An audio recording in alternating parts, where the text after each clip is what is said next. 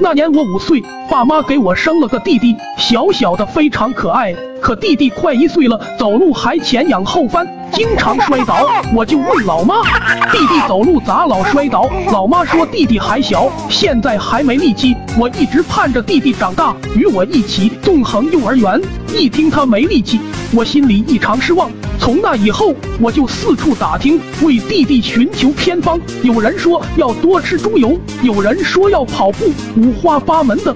我全都铭记于心，可给弟弟偷偷喂了一大碗猪油以后，他走路的时候一路窜稀，窜得像放烟花似的，炸得满地都是。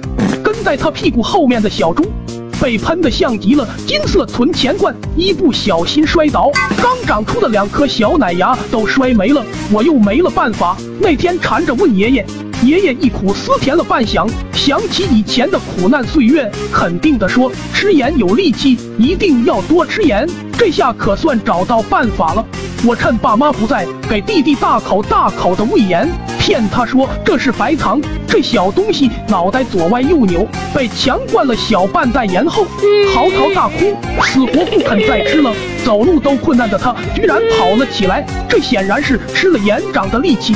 可接下来弟弟一直不肯再吃。晚上吃饭，我问爸妈，弟弟为啥不吃盐？老妈说小孩子吃不了太咸。我恍然大悟，直接喂盐太咸了，必须得少喂点。但怎样才能让他肯吃盐呢？饭后看到老妈给弟弟喂米糊，我脑子灵光一闪，差点兴奋的嗷嗷怪叫，对老妈说：“妈，我来喂吧。”我妈顿时感动的热泪盈眶。我儿长大了，懂事了，知道妈妈辛苦。想着帮妈妈分担了，我把弟弟抱进房间，去厨房倒了小半袋盐，掺在米糊里，姚云尝了一口，挺咸。喝完，弟弟应该力气大增，将就着喂吧。把一奶瓶米糊给弟弟喂完了，从此给弟弟喂米糊的活都由我来干了。熊孩子还不爱吃，不吃就揍他。弟弟不太爱哭，揍了也没人知道。不听话的小孩多揍揍就乖了。弟弟被揍了若干次后，每次喂米糊都能吃完了。就这样，我几天就能喂弟弟一整袋盐。直到有一天，老妈跟老爹说奇怪了，这孩子小小年纪，莫不是得了气管炎？一天到晚逮着水缸不停舀水喝，明天抱去医院看看。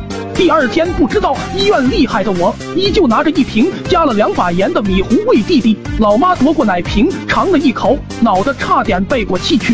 那天，老爹提着一根大棒子从东村追到了西村。其实我想说，吃盐真的会长力气。弟弟现在长大了，每次气管炎犯了，去医院挂完水回家，都会把我揍得抱头鼠窜。我盐吃的少，根本不是他的对手。